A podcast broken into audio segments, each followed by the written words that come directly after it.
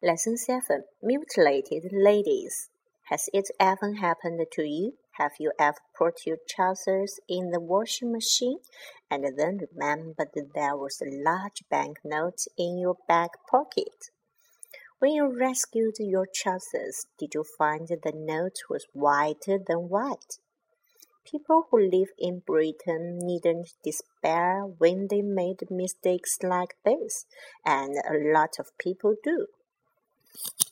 Fortunately for them, the Bank of England has a team called the Mutilated Ladies, which deals with claims from people who fed their money to a machine or to their dog.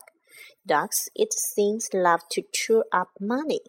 A recent case concerns Jim Butlin, whose fiancée John, runs a successful furniture business. John had a very good day and put his wallet containing three thousand pounds into a microwave oven for safekeeping. Then he and Jean went horse riding. When they got home, Jean cooked their dinner in the microwave oven and without realizing it, cooked her fiance's wallet as well. Imagine their dismay when they found a beautifully cooked wallet and notes turned to ash. John went to see his bank manager, who sent the remains of the wallet and the money to the special department of the Bank of England in Newcastle. The mutilated ladies. They examined the remains and John got all his money back.